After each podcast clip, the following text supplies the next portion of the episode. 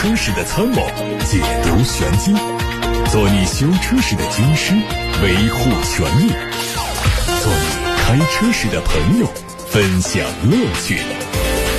调频九二七，傍晚六点半，董涛说车，只和车友在一起。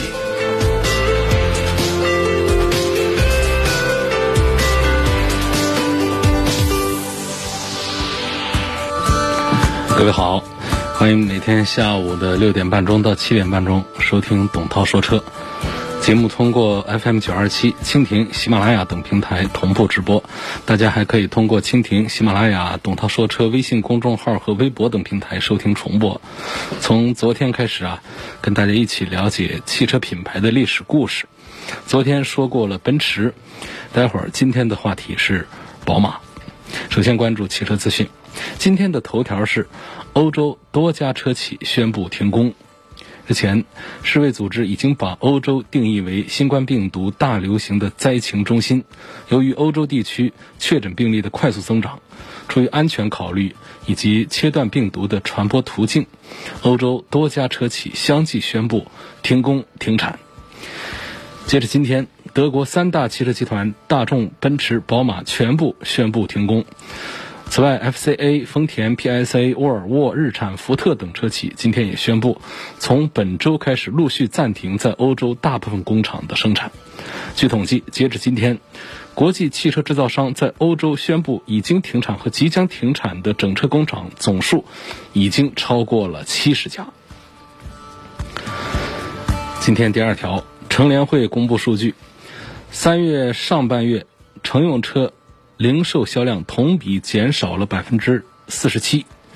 据乘联会三月十八号发布的数据显示，中国三月上半月乘用车零售销量同比减少百分之四十七，其中三月第一周市场日均零售只有一万六千六百六十六辆，同比增速下降了百分之五十。三月的第二周日均零售两万一千六百九十六辆，同比增速下降百分之四十四。乘联会预测，消费者购车的信心在三月也很难回归正常，三月车市仍然处在历史最低位，预计四到五月份之后才会逐渐回暖。相比去年一季度的五百零九万辆零售市场，今年的销量下滑估计在两百一十万辆左右，预计二零二零年一季度的销量大概在两百九十九万辆。今天进入前三条的还有沃尔沃，因为刹车系统的问题，全球召回七十四万辆汽车。海外媒体报道说，由于紧急刹车系统的问题，沃尔沃汽车全球召回七十四万辆整车。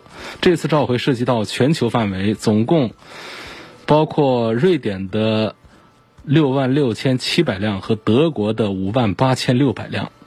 召回批次为二零一九年一月至二零二零年三月期间生产的沃尔沃 XC 四零、S 六零、V 六零、XC 六零、S 九零、V 九零、XC 九零等等车型，几乎是全部在售车型。第四条，J.D. Power 发布了中国汽车三年保值率排行榜，日系品牌霸榜。多家机构联合制作的《中国汽车保值率研究报告》二零二零年首期正式发布。从厂商排名来看，本田。丰田占据了前四个席位，前五名分别是广汽本田、广汽丰田、一汽丰田、东风本田和北京奔驰。除了本田和丰田之外，日系品牌长安马自达、一汽马自达还有东风日产也榜上有名。德系福建奔驰和自主品牌上汽通用五菱也在前十榜单中。从成绩看，前五名的三年保值率都超过了百分之六十，其中排名第一的广汽本田保值率为百分之六十一点五，第五名的北京奔驰保值率百分之六十点二。相差幅度不大。此外，在自主品牌车企中，综合保值率差距相对较小。第一名的上汽通用五菱保值率为百分之五十二点九，第二名的长城汽车和第十名的东风汽车相差了百分之三点五。从品牌来看，排名前十的品牌分别是雷克萨斯、保时捷、丰田、本田、奔驰、铃木、马自达、玛莎拉蒂、斯巴鲁和日产。日系品牌占据了七个席位。另外还有几条消息，我们还会关注到奥迪 A 三三厢长轴版下线，凯迪拉克 CT 四会在四月份上市，斯巴鲁 BRZ 将推出最终版本，限量发售一百辆汽车，告别德国市场。大众全新轿跑 SUV 预告图发布，比亚迪宋经典版上市。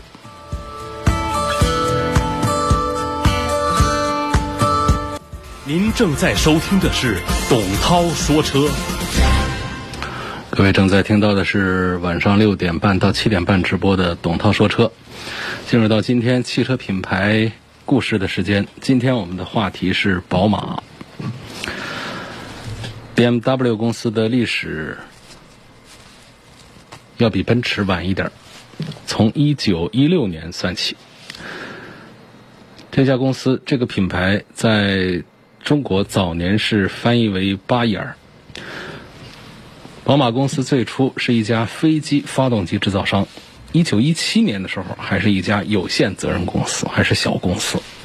一九一八年，它改名叫巴伐利亚发动机制造股份公司，并且上市。BMW 三个字母呢是巴伐利亚发动机制造厂英文的缩写。在初创的阶段呢，公司主要是致力于飞机发动机的研发和生产。BMW 的蓝白标志就象征着旋转的螺旋桨，那这正是公司早期历史的写照。但是呢，现任的宝马总裁却更正说，人们总以为是这个蓝白标志是螺旋桨，其实应该是宝马的总部在慕尼黑。德国的巴伐利亚州，而巴伐利亚州的州旗是蓝白相间的。宝马的名字又是巴伐利亚发动机公司，所以宝马就代表了巴伐利亚，代表了德国最精湛的发动机技术。一九二三年，第一部 BMW 摩托车问世。五年后的一九二八年，BMW 收购了艾森纳赫汽车厂，并且开始制造汽车。之后，BMW 把很多汽车制造史上的杰作推向市场，这些产品不断激发出强烈的感情和人们的渴望，就铸就了 BMW 公司作为一家汽车制造商的杰出声誉。BMW 集团的今天是以高档品牌高效增长，当前 BMW 是全世界最成功和效益最好的汽车及摩托车生产商。二零一九年，BMW 集团在全球总共交付了两百五十二万辆汽车，连续十六年蝉联全球第一高档汽车制造商。二零一九年，宝马集团在中国也实现了高质量的稳定增长，总共交付 BMW 和 Mini 汽车七十二万三千六百八十辆，同比增长了百分之十三点一，创下公司从一九九四年进入中国市场以来的最好销售记录。其中，十二月当月。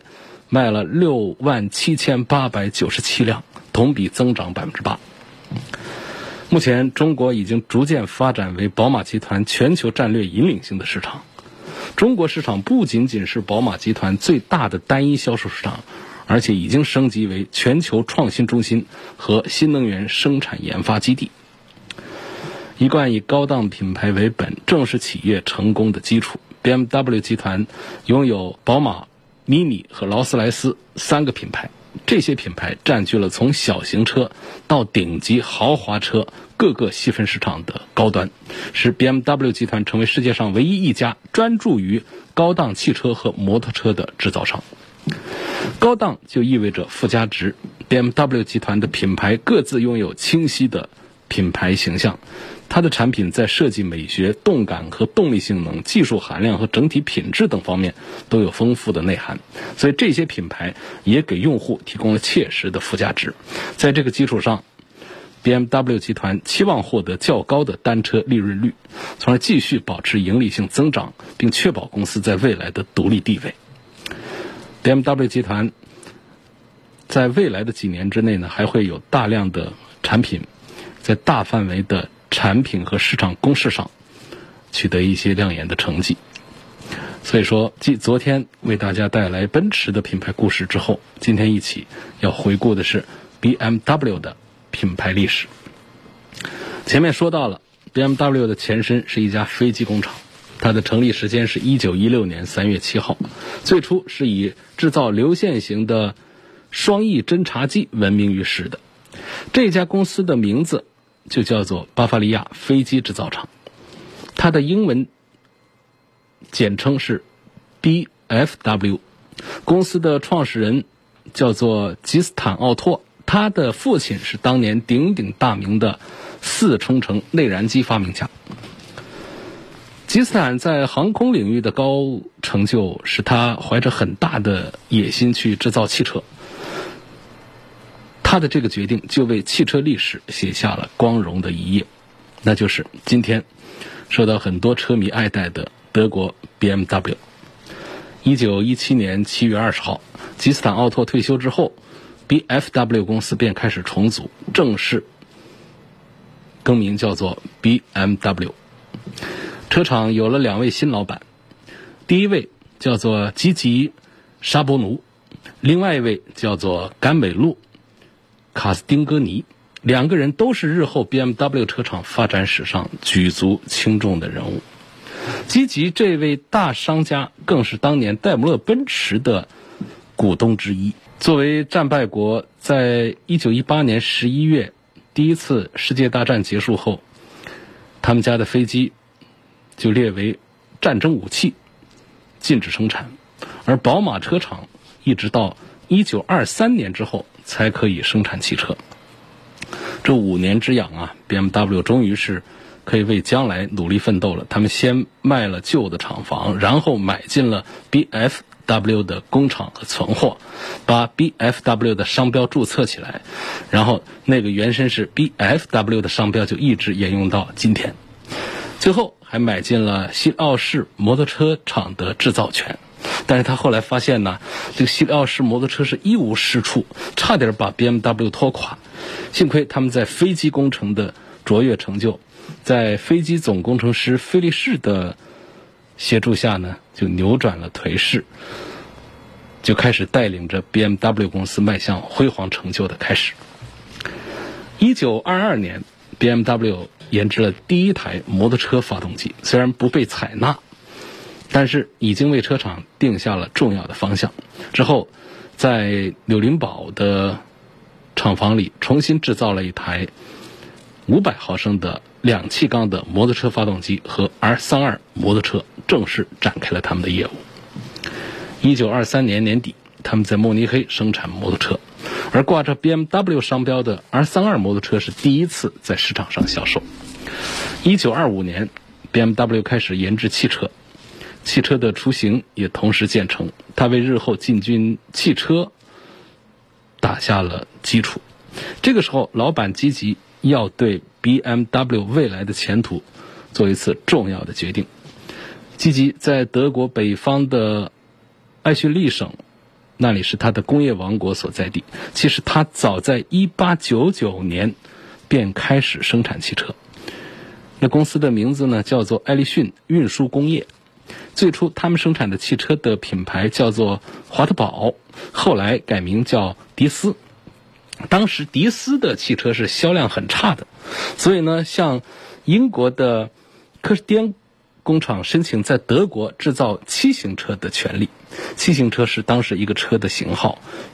那么，一九二七年正式投入生产，德国制造的科士甸七型改名叫做迪斯三幺五。那一款受到德国顾客欢迎的英德混血儿呢，就让这家车厂转换了生机。在这位商家的眼中，艾旭利和 BMW 合并是一次品牌提高的。最好的机会，所以最终是在一九二八年两家合并。一九二九年七月份，BMW 就推出了第一辆汽车，是把年初生产的那个迪斯三幺五改名而来的。但是后来人呢，一般都不同意迪斯三幺五是 BMW 的第一辆汽车，大家都公认为三零三。才是真真正正属于 BMW 的。无论怎样，BMW 的315一直生产到了1932年年底，历时将近六年。这里需要说明的是啊，三十年代的那个303和1975年诞生的第一代宝马三系啊，并没有关系。呃，在今天节目的最后呢，我还会专门为大家介绍宝马三系的发展历史。好，我们接着讲前面。一九三三年呢，在德国的柏林汽车展上，BMW 展示了他们最新的三零三。它是在工程师费迪拿的协助下完成的，配了一台并列六气缸双化油器、一点一七排量、二十二千瓦功率的高性能双门四座轿车。车头就涵盖了占据了车身的一半的尺寸，然后两边有这个通风格一样的设计，以中线分开，这就是我们现在大家挂在嘴上常常说到的是双肾格栅啊，两个通风孔啊是中间用中线分隔开的。其实呢，从这个宝马汽车最早的设计人来讲，他并没有意识到这是两个肾。啊，这样的一个造型，或者说这样的造型，就是代表我从这在过滤空气，就像我们的肾在过滤血液一样的。其实没有，它只是在设计上把通风孔啊中间拿了一道中线把它隔开了，周边做了一个圆角之后，让大家看起来就很像肾的形状。而且早期的宝马它是那种竖直状的，是那种从上往下比较高的这种双通风格。所以这样看起来就更像是双肾的造型。那么发展到现在，我们的这个宝马的前进气格格栅其实已经不像双肾了，但是大家还是叫它双肾，因为现在已经是比较扁平的。然后就算是现在的新的七系、呃叉七这些做的这个前嘴越来越大，但是跟当年像三零三第一代宝马车上的那种特别像这个两个肾的这种造型啊，已经是相去甚远了。好，我们说这个三零三这个车型之后呢，然后再延伸到了还有很多的车型，包括三幺五、三幺九、三二零。我再强调一下，刚才说的这些三呢，跟我们一九七五年诞生的第一代宝马三系是没关系的。这说的是一九三三年的事儿啊，那都是复古的老古董车的款式了。那总之呢，在那一段时间，BMW 的创作源泉是长流不息啊。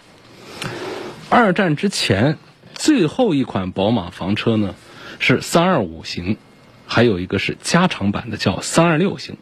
三二六配了一台三点五升的发动机，但是只造了四百一十辆。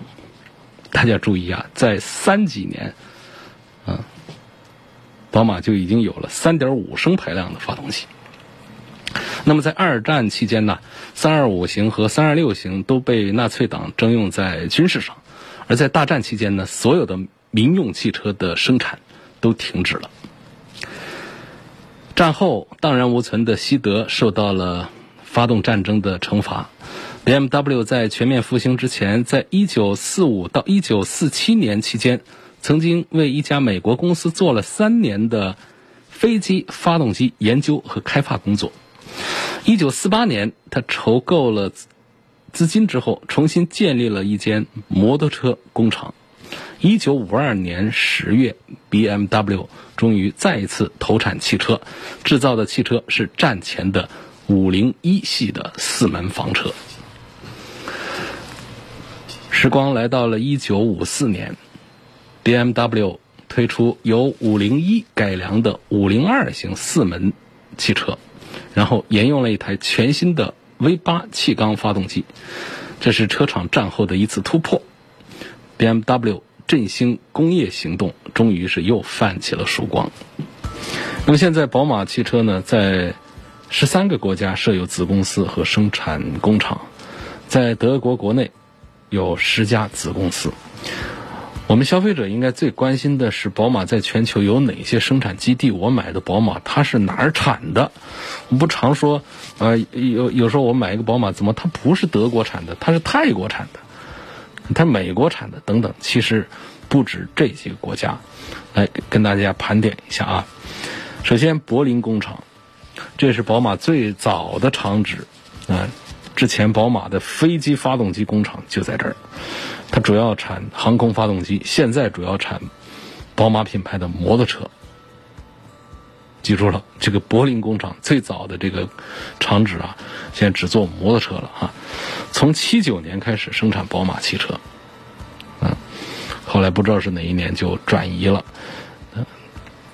再看德国还有一个工厂呢，叫丁格芬工厂，这是宝马最大的生产基地，生产的车型有五系、六系、七系，还有 M 五和 M 六。同时呢，劳斯莱斯幻影的车身也是在这儿生产的，车身哦，纯车身啊，不是整车的这个车间。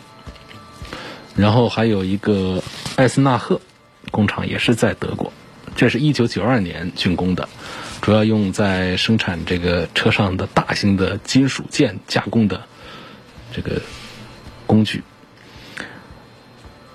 还有霍姆斯霍尔工厂，这是在英格兰，二零零一年竣工的，它是生产发动机的，尤其是像一点六升的、二点零升的。四缸汽油机都是那个工厂的，还有兰茨哈特工厂，这也是在德国。一九六七年并入到宝马集团来，为几乎所有的宝马车生产发动机，包括从摩托车到轿车到 F1 赛车。德国还有个工厂莱比锡，莱比锡工厂是零五年竣工投产的，主要是生产三系和一系，进口的一系、三系主要是。德国的莱比锡工厂生产的。好了，我们要说到慕尼黑工厂，这是宝马也是历史最悠久的工厂，一九二二年就建成了。那么现在呢，那儿主要是生产宝马三系轿车和旅行车，同时还生产发动机，四缸机、六缸机、这个八缸机、十二缸机等等，包括 M 三、M 五、M 六上用的高性能发动机，都是慕尼黑工厂生产的。所以，如果我们买一台这个进口的三系的话呢，很可能是慕尼黑工厂，或者说是莱比锡工厂，这个德国原厂的。再看英国，英国有一个牛津工厂，它主要是生产 Mini 品牌的车。哦，德国还有一个工厂叫雷根斯堡，雷根斯堡工厂也生产三系，但是主要是产这个三系旅行车。包括双门轿车、敞篷车 M 三啊，Z4，包括四驱系统啊，这些，这都是雷根斯堡工厂的。另外呢，它也为其他制造三系的工厂提供三系的底盘。南非有个工厂叫罗斯林，罗斯林工厂呢也是生产宝马三系的。那么它四分之一的。销量是在本地销售出去，有四分之三是用来出口，所以我们也很可能会买到南非的三系，南非产的三系。然后在美国有斯帕坦堡，那这个是九四年建成投产的，主要是生产叉五、叉六。我们说买个叉五，买个叉六，不管平行进口的还是四 S 店的，你就会看到是美国制造。然后奥地利也有工厂。这是七九年建成的马格纳斯泰尔工厂，这是宝马最大的发动机生产基地，负责产六缸汽油机，还有四缸、六缸柴油机。然后呢，同时也是宝马柴油发动机的研发基地了。这个工厂每天可以为宝马集团生产三千台发动机。呃，英格兰南部还有个斯温顿基地，它是为 Mini 车生产车身部件的。包括还有仪表板呐，啊一些部件。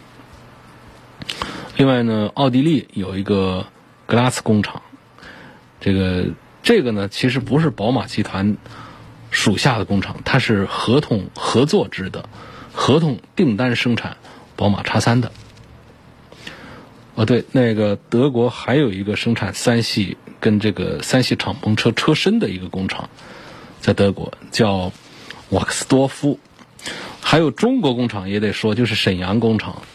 沈阳工厂是二零零三年建厂的，华晨宝马汽车有限公司，这是宝马集团跟沈阳华晨汽车公司的合资企业。那现在这个生产的车型已经是比较多了，啊，一系、三系、五系，还有叉三，而且据说将来全球的电动叉三呢，都会是在沈阳工厂生产。那可见这个沈阳工厂的。技术实力啊，生产的品质保证应该还是做的不错。除了刚才提到的这些工厂之外呢，还有一些就是呃，宝马的海外工厂，它从事的是散件组装的。散件组装就是拿着这个大块零部件把它组装成一个车。呃，它跟刚才提到的那些整车的，呃，有多个生产车间流程的这个工厂，它是不一样的。这个叫 CKD 全散件组装工厂，他们有新加坡的吉隆坡工厂、印度的青睐工厂，还有埃及的开罗工厂、印尼的雅加达工厂、俄罗斯的加里宁格勒工厂，还有泰国的罗永工厂。嗯，为什么有的人买到的宝马是泰国产的？就是罗永工厂的制造出品。哦，还有这个英国的古德伍德。劳斯莱斯汽车公司，这是生产劳斯莱斯品牌汽车的。劳斯莱斯是宝马集团旗下的这个顶级豪华品牌了。您正在收听的是董涛说车。董涛说车继续为大家介绍宝马。那最后一个时段呢，跟大家说的是宝马三系这款车。为什么单要说三系呢？因为三系对于宝马来说是最重要的一个车系，奔驰在很多人的印象里是豪华和舒适的代名词，那宝马呢是凭借它优良的操控性能，被广大车友们很早以前就称作为驾驶者之车。如果说奔驰的精髓是 S 级，那么宝马的精髓必然是三系。宝马三系从1975年面世到现在。已经有四十多年的历史了，历经七代技术变革，它是宝马家族的销量之王。呃，目前在全球的数字啊，应该是累计卖过了超过一千五百万辆，单一车型已经是非常的可观了啊，而且是价格不便宜的豪华品牌，不是一卡罗拉啊，不是一这高尔夫啊。所以，它对比某些品牌的经典车型来说，可能它的年岁不算很大啊，不算资格特别老，但它绝对能够在当今汽车圈当中占上一席非常重要的位置，因为它不仅仅是汽车圈的常青树，也是很多人第一次接触宝马这个德国豪华汽车品牌的钥匙。就第一台车从宝马三系开始。啊，第一台宝马从三系开始，第一台豪华车从三系开始。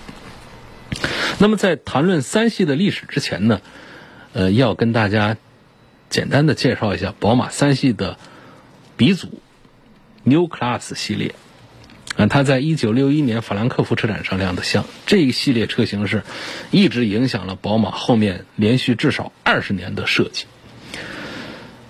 呃，这个车型叫什么呢？就是。幺五零零，它是 New Class 系列的第一款车，一九六二年量产，也是后续宝马二零零二的前身。一九六八年，宝马的传奇车二零零二正式问世，它还是属于 New Class 系列。它在一九六八年到一九七五年之间生产，凭借着非常出色的性能，在市场上获得了很不错的口碑，也是它。为宝马的运动基因率先做好了铺垫，但这个零二系啊，寿命不算长，它只存在于上世纪六十年代到七十年代之间，整个产品周期呢，就只有十一年而已。当时的零二系被视作是宝马家族中最入门的车型系列，对比同期的其他宝马，这零二系啊，在尺寸上明显是来的小，价格。也低，或者说价格也比较亲民，而且配置也不像其他宝马那么的丰富。虽然零二系只有两排座位，但是呢，它也只有两道车门呢，所以原厂赋予它的产品定位呢，明显是更倾向于操控和运动的，这就奠定了日后三系的市场地位。零二系它在面世之后是获得了相当高的评价的。这个原厂呢，也就是在零二系一九七七年停产之前，在一九七五年推出三系的。当时三系已经认定就会全面取代即将停产的零二系列，所以这三系在初代刚刚面世的时候，也是跟零二系列一样的，只有两个车门，而且延续了零二系列的产品定位，偏向操控、性能和运动化的取向。我们说第一代三系的生产年份是一九七五年到一九八三年，好多听众那会儿都还没出生吧，好多车迷都还没出生呢。在石油危机的大环境下，人们不再盲目追求车身尺寸，E 二幺这样的代号下的这个小尺寸加上后驱的一个形式的车型更受青睐。第一代三系只有两门轿车版和两门敞篷版，另外 E 二幺系列也是宝马第一个销量超一百万辆的车系。这第一代的三系啊，就彻底的奠定了日后历代三系的整体车头的设计风格，包括沿用宝马经典的双肾型的水箱护罩，而且也从零二系列原本的单颗圆形头灯改成了两边各两颗的圆形头灯组，而这种头灯设计风格也一直被宝马沿用到现在。第一代的三系的生命周期八年，一九八三年。全面停产，这时候就迎来了第二代三系。第二代三系的生产年份是一九八二年到一九九四年，它的代号叫 E 三零。虽然说第一代车型销量火爆，但是宝马还是在一九八二年对它做出了换代。这代车型较上一代，在车长上缩短了三厘米，但是轴距增加了四厘米。除这之外，E 三零的重量也有所缩减。在那个时期啊，德国法律禁止右侧超车，所以设计师干脆就直接把右侧的后视镜给拿掉了。那么刚推出的时候啊，E 三零也跟这个 E 二幺一样，都只有两车门。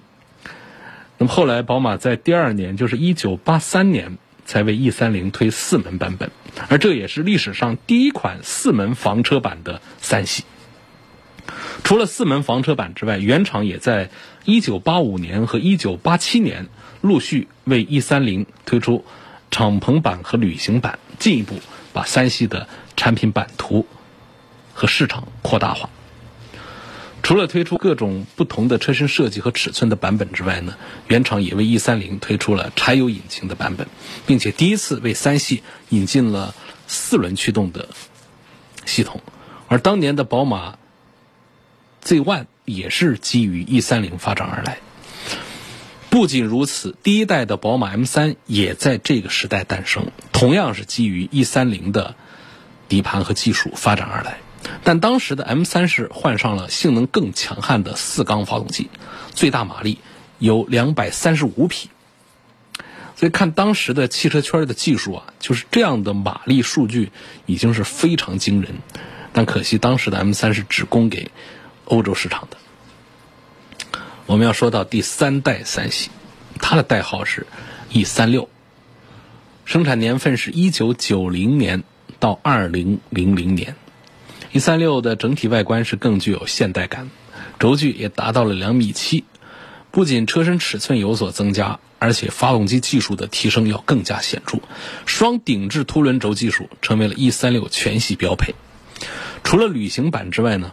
宝马把 E 三六全部车型的后悬挂都升级为多连杆，解决了之前之前这个后桥过于活跃的问题。代号 E 三六的第三代三系，可以说的地方很多，呃，算是很多车迷最喜欢的三系。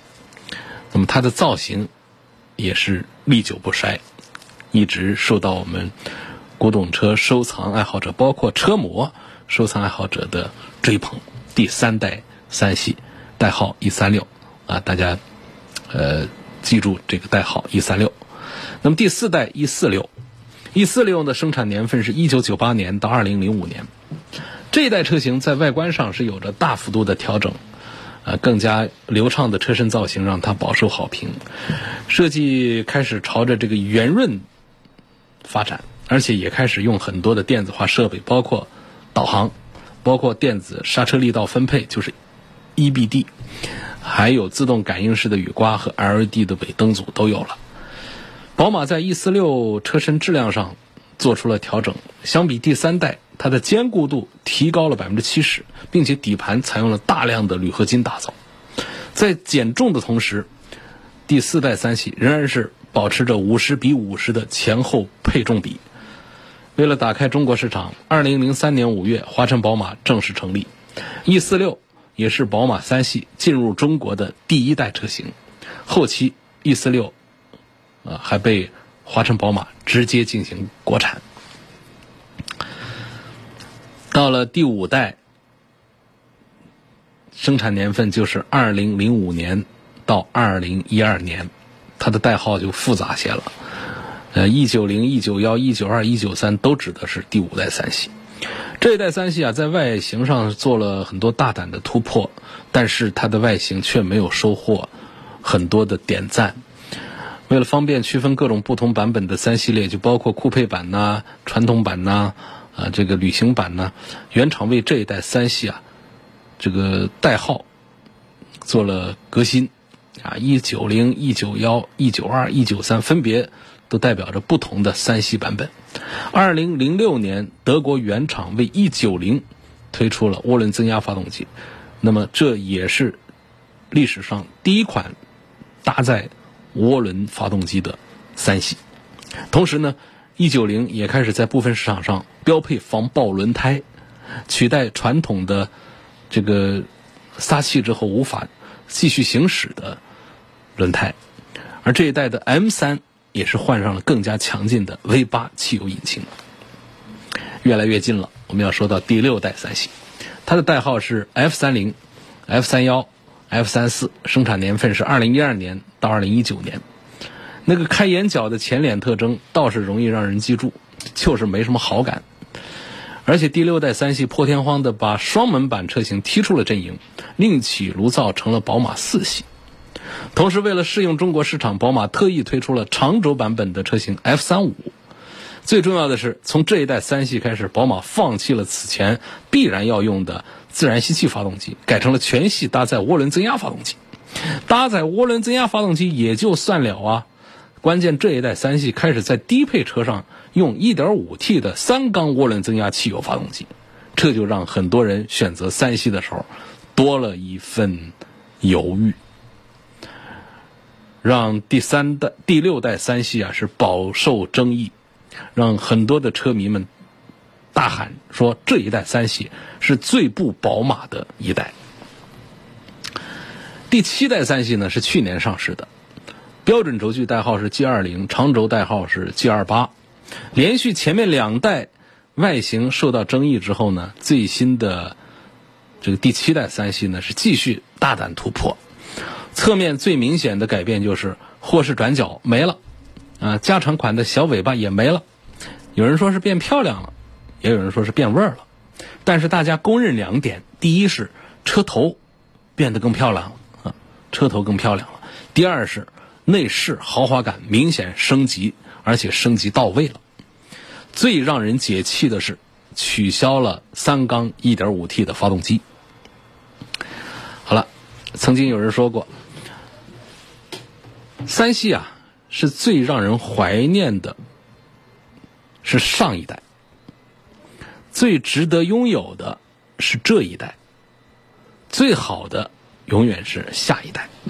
可见呢，在宝马三系发展的历史长河中，并不缺乏经典车型，而它也在无时不刻的给人们新的期待。感谢收听这一期董涛说车节目。错过收听的朋友，可以通过董涛说车的微信公众号、董涛说车的微博，以及蜻蜓、喜马拉雅等平台收听往期节目的重播。下次节目是下周一晚上六点半到七点半，会为大家带来奥迪的品牌故事。